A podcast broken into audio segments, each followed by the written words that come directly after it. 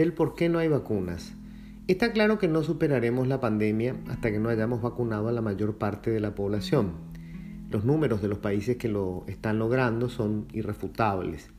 En esos lugares privilegiados del planeta ha caído de manera notable la cantidad de internados y fallecidos por COVID.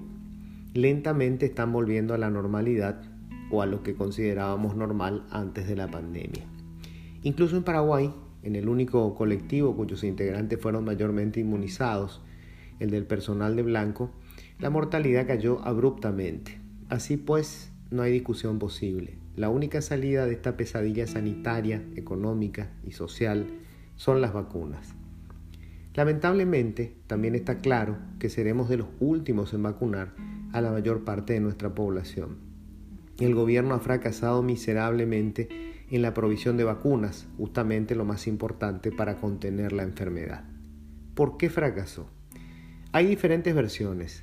Según el vicepresidente de la República, Hugo Velázquez, los responsables de negociar las compras temían ser acusados de pagar por demás y ofertaron no más de 10 dólares por dosis, cuando Chile pagaba en promedio 30 dólares e Israel hasta 45. De acuerdo con su hipótesis, los primeros escándalos que estallaron con las compras de insumos médicos adquiridos en China dejaron a los equipos negociadores en una posición de cautela exagerada y cuando quisieron apurar los contratos ya se habían adelantado los demás países de la región. De acuerdo con el empresario de la industria farmacéutica, Norman Harrison, ya para mediados del año pasado había indicios suficientes de que la plataforma montada por la Organización Mundial de la Salud y fundaciones privadas para comprar y distribuir equitativamente las vacunas en el mundo, el mecanismo COVAX, terminaría siendo un fracaso. Sin embargo, refiere Harrison, el gobierno paraguayo siguió apostando casi exclusivamente a esta plataforma, pese a que había propuestas de negociar directamente con las compañías que desarrollaron las vacunas. El empresario es lapidario. Afirma que se tenía el dinero y las oportunidades y que si no empezamos a vacunar ya en enero de este año fue exclusivamente por un fracaso en la gestión. Por supuesto, nos falta quien asegure que el problema fue sencillamente que se estuvo especulando con obtener una buena coima con cada una de las compras y que por eso se demoraron tanto. Quiero creer que en situaciones tan dramáticas como la que nos toca en suerte padecer, hasta el más ruin de los funcionarios abandona por algún tiempo esas viejas costumbres de la burocracia criolla.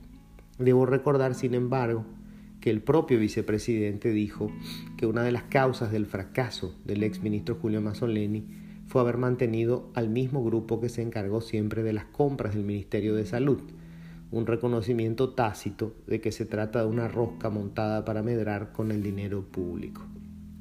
Independientemente de cuál de estas sea la causa principal del fracaso, todas tienen un mismo origen, un Estado concebido para garantizar cargos y licitaciones amañadas o compras irregulares a los correligionarios, socios, comerciales, patrocinadores, amigos y parientes.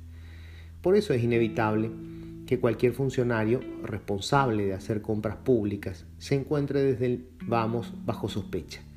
Y esto hace que asuma la situación y sin el menor pudor busque efectivamente lucrar con el cargo o exagere con el conservadurismo, incluso en situaciones en donde se requiere tomar decisiones audaces, como pasó con la compra de las vacunas.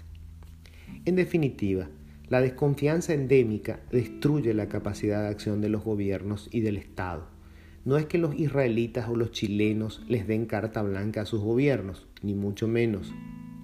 Pero el nivel de institucionalidad que alcanzaron es suficiente como para que confíen en que si unos fallan están otros y otros más fiscalizándose unos a otros.